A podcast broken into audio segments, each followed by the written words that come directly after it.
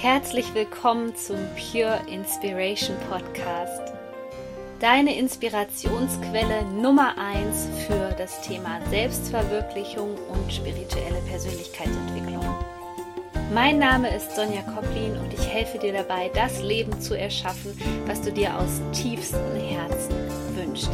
Ich wünsche dir jetzt viel Spaß mit einer neuen Podcast-Folge. Herzlich willkommen hier beim Pure Inspiration Podcast. Schön, dass du wieder hier mit dabei bist und heute echt mal mit einem sehr, sehr ernsten Thema, aber ich denke, dass das einfach ausgesprochen werden muss und ich hoffe, dass ich dich hiermit inspirieren darf. Denn vielleicht bist du gerade in einer Phase deines Lebens, wo du das Gefühl hast, dass alles gar keinen Sinn mehr für dich ergibt, dass du das Gefühl hast, dass du hier irgendwie komplett falsch bist, weil du dich so einsam fühlst, weil du dich so unverstanden fühlst und vielleicht auch dass du das Gefühl hast, dass du wirklich psychisch krank bist und gar keinen Ausweg mehr weißt. Und ich möchte dir mit dieser Podcast-Folge den Mut und die Kraft schenken, wieder neuen Lebenswillen in dir zu entdecken.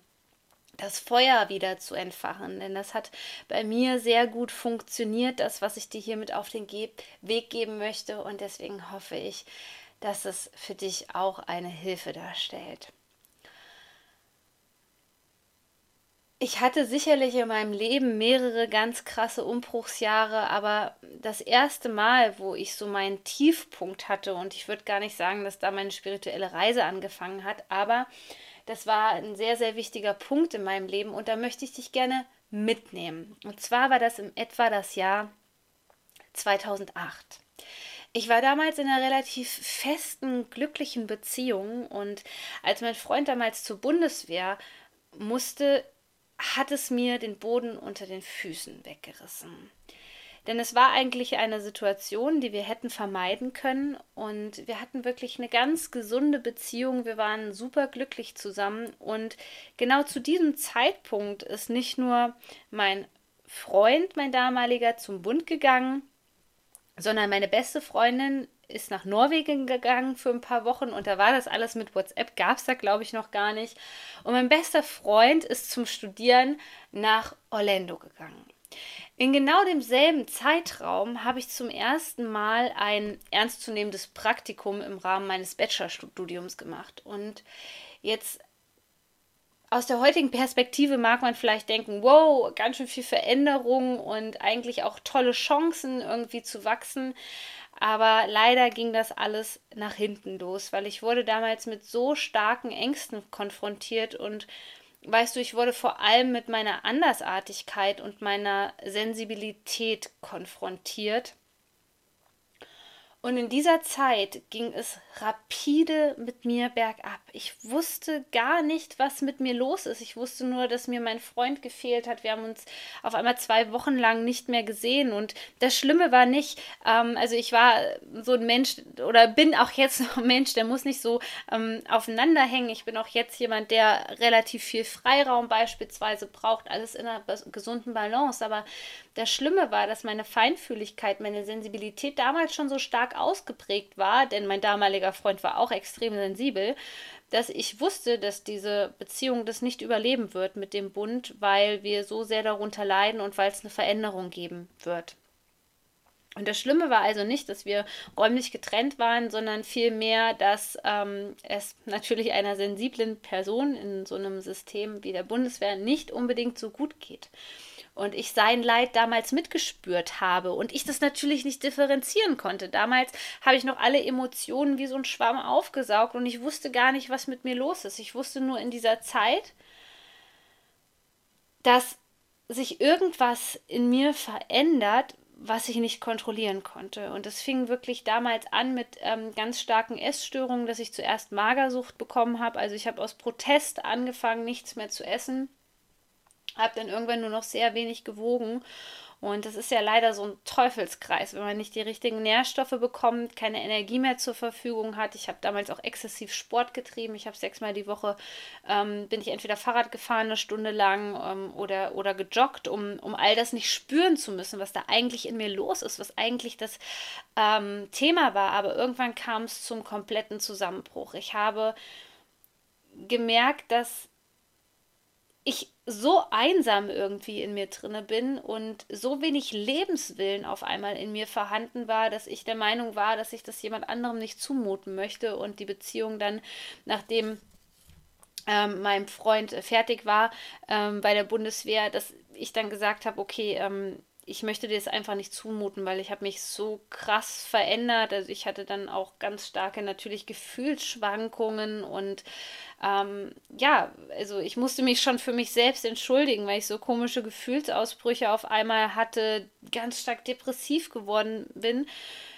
Und an diesem Punkt hatte ich auch ganz starke Suizidgedanken. Ich wollte fast jeden Tag sterben und ich habe das auch gesagt und ich hatte wirklich, ich hatte nicht mehr die Kraft zu leben und ich hatte auch auf einmal nichts mehr, was mich antreibt. Denn mit einem der für mich als Coach heute wertvollsten Tools, der Stille und dass du ein bisschen Zeit mit dir verbringst, ich war völlig überfordert damals. Es kam so viel in mir hoch, so viele ähm, negative Gedanken, so viele Glaubenssätze, so viele Gefühle, die ich so lange unterdrückt hatte, weil ich immer abgelenkt war, weil meine Freunde um mich herum waren, weil es eigentlich immer so war, dass wenn es mir nicht gut ging, ähm, dann habe ich Zeit mit anderen Menschen verbracht und dann habe ich aber immer die über ihre Probleme sprechen lassen. Und eigentlich habe ich nie so wirklich was erzählt. Und auf einmal brach das alles so aus mir raus, ohne dass ich damals, in 2008 war das circa, hätte überhaupt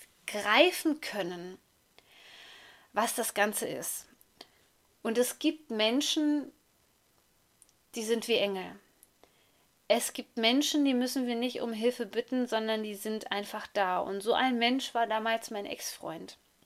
Trotz dass ich Schluss gemacht hatte, war der damals noch an meiner Seite und wusste von der vielfältigen Problematik. Und er hat mir eine ganz wichtige Sache gesagt, die mein Leben komplett verändert hat und die mich, glaube ich, auch einmal komplett in die richtige Richtung gedrängt hatte ich war schon immer vom Universum fasziniert, vom, vom, vom Mond und ich war auch schon immer unheimlich feinfühlig eigentlich, aber ich habe mich nie mit den richtigen Fragen beschäftigt und er sagte, du Sonja, nimm's mir nicht übel, aber die Situation mit dir, ähm, auch wenn wir nicht mehr zusammen sind, die geht mir einfach total nahe, weil ich nicht verstehen kann, wie so ein wunderschöner, liebenswerter, toller Mensch wie du, wie der sich selbst so fertig machen kann und wie der keine Kraft mehr hat zum Leben. Und du weißt ja, ich habe zwei Freunde und denen habe ich mich anvertraut. Ich hoffe, du nimmst mir das nicht krumm, weil ich muss das auch irgendwie verarbeiten. Und die Freundin von meinem Freund hat einfach Folgendes gesagt. Es ist doch einfach nur ihre Seele, die weint. Und dieser Satz berührt mich heute noch so sehr, wie liebevoll diese Person, die ich gar nicht kannte, über mich gesprochen hat und mit einer, mit einem, mit einem Wissen, mit ähm, einem, ja, ich kann es gar nicht wirklich beschreiben, mit diesem wirklich, mit dieser Weisheit fast, haben mich diese Worte mitten ins Herz getroffen. Und das war ein Moment, wo ich angefangen habe zu hinterfragen, was ist denn eigentlich die Seele? Was ist dieser Anteil von mir? Was ist dieser Anteil von mir, der so weint, der nicht mehr am Leben sein möchte?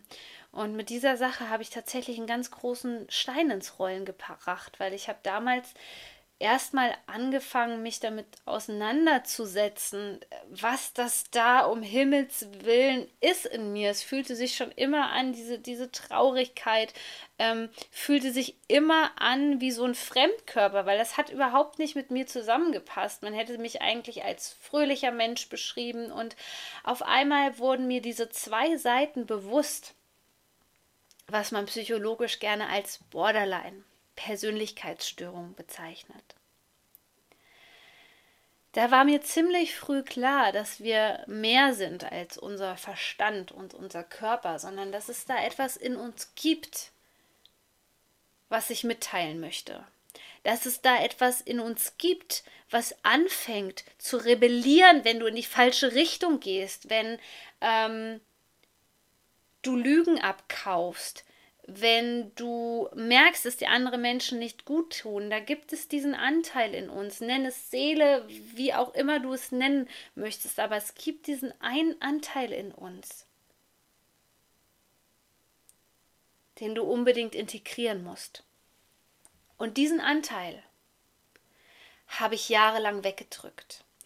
Denn das war zum einen auch diese Seite an mir, die so unheimlich verletzlich war die gar nicht in diese Welt reingepasst hat. Ich war schon immer ein großer Visionär. Ich wollte schon immer die Welt verändern. Ich habe schon immer ja Visionen bekommen, war hellsichtig, hatte einen ganz besonderen Draht zu Tieren. Ich konnte so viel fühlen, so viel wahrnehmen, aber das hat damals in meine Welt überhaupt nicht reingepasst. Das hat nicht in meine Familie reingepasst. Und mit diesem einen Mal hat sich für mich ein komplett neues Spektrum damals geöffnet. Und ich würde fast behaupten, dass genau diese Zeit um 2008, 2009 die prägendste Zeit war, dieses Tief, wo ich gesagt habe, ich will nicht mehr, ich will nicht mehr leben. Genau diese Zeit war im Grunde genommen das größte Geschenk für mich, denn auf einmal habe ich angefangen, Dinge auch zu analysieren, ob die stimmig für mich sind, ob das für mich passt, ob mir das Freude macht. Und es hat, ja, es hat wirklich lange, lange gedauert, bis ich die Sachen richtig einordnen konnte. Aber sowas geht nicht von heute auf morgen. Was ich dir damit sagen möchte, ist, beschäftige dich mit diesem Teil, den du jahrelang ausgesperrt hast. Beschäftige dich mit diesen sogenannten Schattenanteilen, von denen du nichts sehen willst, weil du Angst hast, dass du dann vielleicht ausgegrenzt wirst, weil du Angst hast, dass du Menschen verlierst. Das, wovor ich so eine Angst hatte und ich bereit war, wirklich ja ähm, körperliche Schmerzen einzugehen, ähm, mich selber fertig zu machen, das ist deine größte Stärke. Dafür bist du hier. Und bei mir hat das Ganze ähm, ja dann fast zehn Jahre noch gedauert, bis ich das überhaupt entschlüsseln konnte. Das ist in gewisser Art und Weise ist es unsere innere Weisheit, die da mit uns kommuniziert, so wie diese Freundin damals gesagt hat, es ist doch nur ihre Seele, die weint, ja, und das war so wertvoll, weil sie hat mich als Mensch ich habe mich ständig als Mensch fertig gemacht. Ich habe gedacht, wie kannst du nur? Ich war immer so perfektionistisch. Ähm, dann habe ich gedacht, durch, durch die Magersucht zuerst habe ich gedacht, ja super, das fällt sofort auf, dass du Probleme hast. Wie kannst du nur Probleme haben? Was sollen die Menschen von dir denken? Ähm, und ich habe mich damals so fertig gemacht als Mensch weil ich nicht in der Lage war, hinter die Fassade zu schauen, weil ich viel zu stolz war und ähm, viel zu einen hohen Ego-Anteil hatte, mir das einzugestehen, dass ich echte Probleme hatte. Und genau in dieser Zeit konnte ich aber erstmals wahrnehmen, was nicht stimmt. Und ich denke, viele Menschen sind in diesem Widerstand mit den Dingen, wo sie spüren, dass es einfach für sie nicht stimmt. Und das kann für dich eine Beziehung sein, für einen anderen Menschen kann es ähm, der Arbeitskontext sein, es kann deine Familie sein und dann drücken wir das noch mehr weg und wir drücken das noch mehr weg und vielleicht verletzen wir uns das dann selbst. So war es bei mir auch der Fall.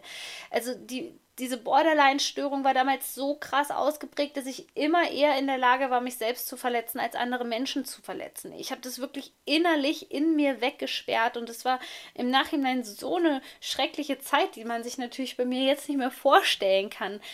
Aber genau diese Zeit zu merken, ey, hier stimmt irgendwas gewaltig nicht. Genau diese Zeit war für mich so wichtig, um zu erkennen, wer ich bin. Und wenn du gerade in so einer Phase drinne steckst, dann ist das der erste Tipp, den ich hier an dich habe. Dass du dir wirklich die Frage stellst, wer bist du? Wer bist du hinter all den Masken? Wer bist du, wenn, wenn du nicht mehr gefallen musst, so wie bei mir, dass ich halt mega verletzlich war, mega sensibel und mehr gespürt habe als alle anderen Menschen. Und das ist völlig okay. Du darfst dich so annehmen, wie du bist. Es gibt für jeden Mensch das richtige Umfeld. Aber wir müssen auch den Mut haben, uns dahin zu bewegen zu dem richtigen Umfeld. Und manche Menschen, die sind so stark eingesperrt und die haben das alles so lange unterdrückt, dass sie sich gar nicht trauen, ihr Umfeld zu verändern. Aber das ist das Wichtigste, dass du dir wirklich ernsthaft eingestehst, dass dir manche Dinge einfach nicht gut tun, dass dir da manche Menschen nicht gut tun, ähm, dass dir manche Verhaltensweisen nicht gut tun. Das ist der erste Schritt, um dann dein Leben zu verändern. Denn an diesem Punkt, wo du vielleicht bist, wo du ganz am Boden bist, braucht dein Leben genau diese Veränderung. Das schubst, schubst dich eigentlich gerade ganz liebevoll in die richtige Richtung, nur du blockierst und du und ähm, du versuchst dich noch dagegen zu wehren. Jedes Mal, wenn du in den Widerstand gehst, wenn du dich wehrst, erzeugt es noch mehr Widerstand in dir und es wird schlimmer und schlimmer und schlimmer. Und ich habe auch Jahre danach wirklich, ich würde fast sagen, bis 2011 hat das Ganze immer noch mehr Fahrt aufgenommen. Dann war zwar ähm, das eine Symptom zum Beispiel weg mit der Magersucht, dann ist es aber in eine Bulimie gleich reingerutscht und es hat sich immer so weiter gezeigt. Mein, mein Körper, alles hat mit mir gesprochen, bis ich gemerkt habe, okay, ich muss jetzt was machen und ich muss das versuchen. Und dieser Schritt, wo ich mich mit vielleicht auch tatsächlich Spiritualität auseinandergesetzt habe. Und mit spirituell meine ich, dass du dich mit dir selbst auseinandersetzt. Was sind deine Wünsche? Was sind deine Bedürfnisse? Wofür bist du hier eigentlich? Ja? In diesem Moment merkst du Stück für Stück, wie da wieder Energie in dich reinkommt es war wirklich so, dass ich dann Stück für Stück aufgeblüht bin. Ich hatte damals noch nicht das Wissen. Ich habe das Wissen von keinem weitergegeben bekommen im Jahr 2008, dass mir jemand gesagt hätte, hey Sonja, setz dich doch mal hin und überleg dir mal wirklich so, was deine Berufung ist, ja, was dir richtig Spaß macht. Das hätte ich mir im Leben nicht erträumen lassen. Das kam erst viel, viel später. Aber ich glaube, je ähm, eher wir dieses Wissen weitergeben an Menschen, desto mehr können wir hier bewirken. Und das ist die zweite Frage. Frag dir, wofür bin ich eigentlich hier? Weil vielleicht bist du ein Mensch genauso wie ich, der ständig gedacht hat, kann mich mal hier jemand bitte abholen von dieser Erde? Ich halte sie nicht mehr aus. Ich komme mir so komisch vor. Ich komme mir wie ein Alien vor. Aber wie wäre es denn, wenn du nicht der Außerirdische bist, sondern die anderen? Denn bisher leben wir immer noch in einer Gesellschaft, die stark angepasst ist wo Menschen nicht der Freude folgen, wo Menschen aus Angst handeln, wo Menschen ihre Herzen verschließen und systematisch andere Menschen fertig machen, wo Menschen nicht so stark in der Selbstreflexion ist, dass sie das, was sie selber erfahren haben an Leid und Schmerz, an ihre Kinder weitergeben, an ihre Frauen und so weiter.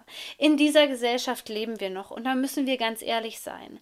Aber in dieser Gesellschaft ist es tatsächlich das größte Geschenk, du selbst sein zu dürfen. Das ist für mich der höchste Grad an Freiheit, an Selbstverwirklichung, den du in Anspruch nehmen kannst. Und in diesem Sinne hoffe ich sehr, dass ich dich mit dieser Folge inspirieren kann durfte und dir auch einen kleinen Einblick in mein Leben geben konnte. Wenn du bei Instagram bist, folg mir da gerne, da gebe ich auch immer regelmäßige energetische Updates, was so wichtig ist an Themen für dich, für deine persönliche Weiterentwicklung. Du findest mich unter Sonja-Koplin. Ansonsten unheimlich wichtig, dass du dieses Wissen hier, wenn du dich vielleicht persönlich nicht angesprochen fühlst, aber eine Freundin hast oder ein Familienmitglied, ähm, wo du denkst, die Podcast-Folge einfach hilfreich sein könnte, teil die bitte unbedingt, teil die in den sozialen Netzwerken. Ich wäre dir so unheimlich dankbar für, weil die Welt braucht genau dieses Wissen, damit sie sich verbessern und verändern kann. Du bist so wertvoll. Shine on, deine Sonja.